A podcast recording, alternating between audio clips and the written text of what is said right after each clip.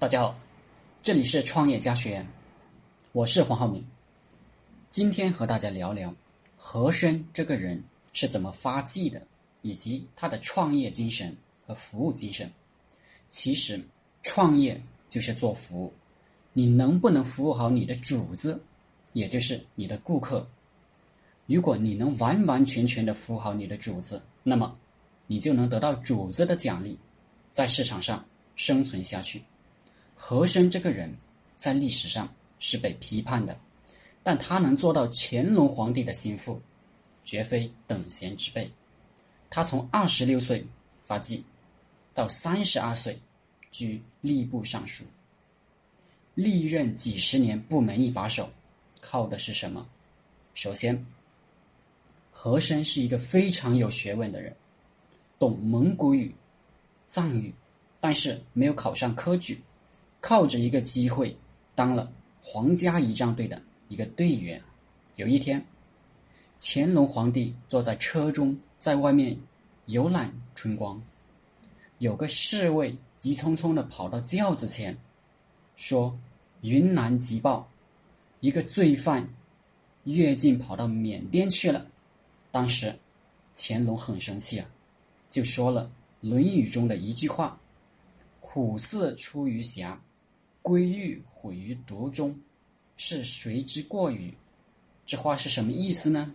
就是问这个事情该谁负责任。由于周围都是粗人，没人听得懂，而和珅非常好学，听懂了，就回了一句：“殿守者不能辞其责耳。”意思是说，是守卫的责任。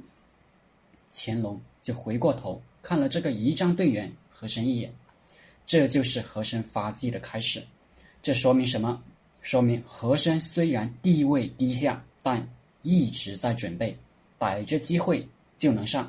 而其他的人由于没有准备，机会放在面前也抓不住。这就是一种创业精神，一直默默的在准备。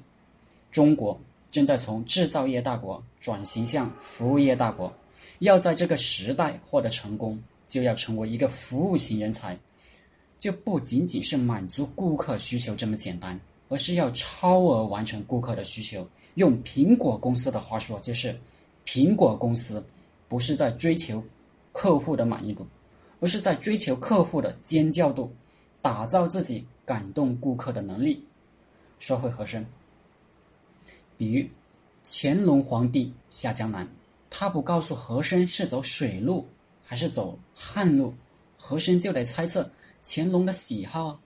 比如他知道乾隆喜欢写诗，和珅就跟公主说：“皇上现在写的诗，写的诗越来越好了，我特别喜欢看。以后皇上写了什么诗，您给我拿过来，我好好学学。”和珅就靠读乾隆皇帝的诗，体会到了乾隆皇帝的心境和偏好，最后。他认定乾隆要走水路，而不是走汉路，和珅就做好了走水路的准备。果然，出发前一天，乾隆就告诉和珅要走水路。和珅这个服务功夫可是了不得，他能去分析顾客，从大量的隐性信息里面琢磨出顾客的偏好，有些顾客的偏好和与需求。甚至连顾客自己都没有意识到，有时候又不好意思说出来，或者说不愿意告诉你。那么，如果你有能力自己去察觉到这种需求，那么顾客就会对你产生好感与依赖。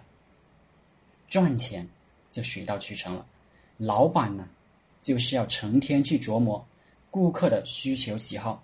还有一个和珅制造顾客感动的例子。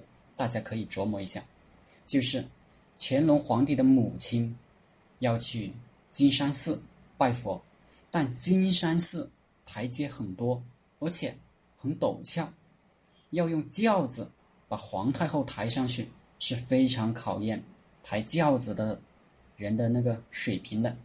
和珅就亲自训练轿夫，但后来发现轿夫的水平还是不行，他不放心。就自己当了轿夫，抬着皇太后上去又下来。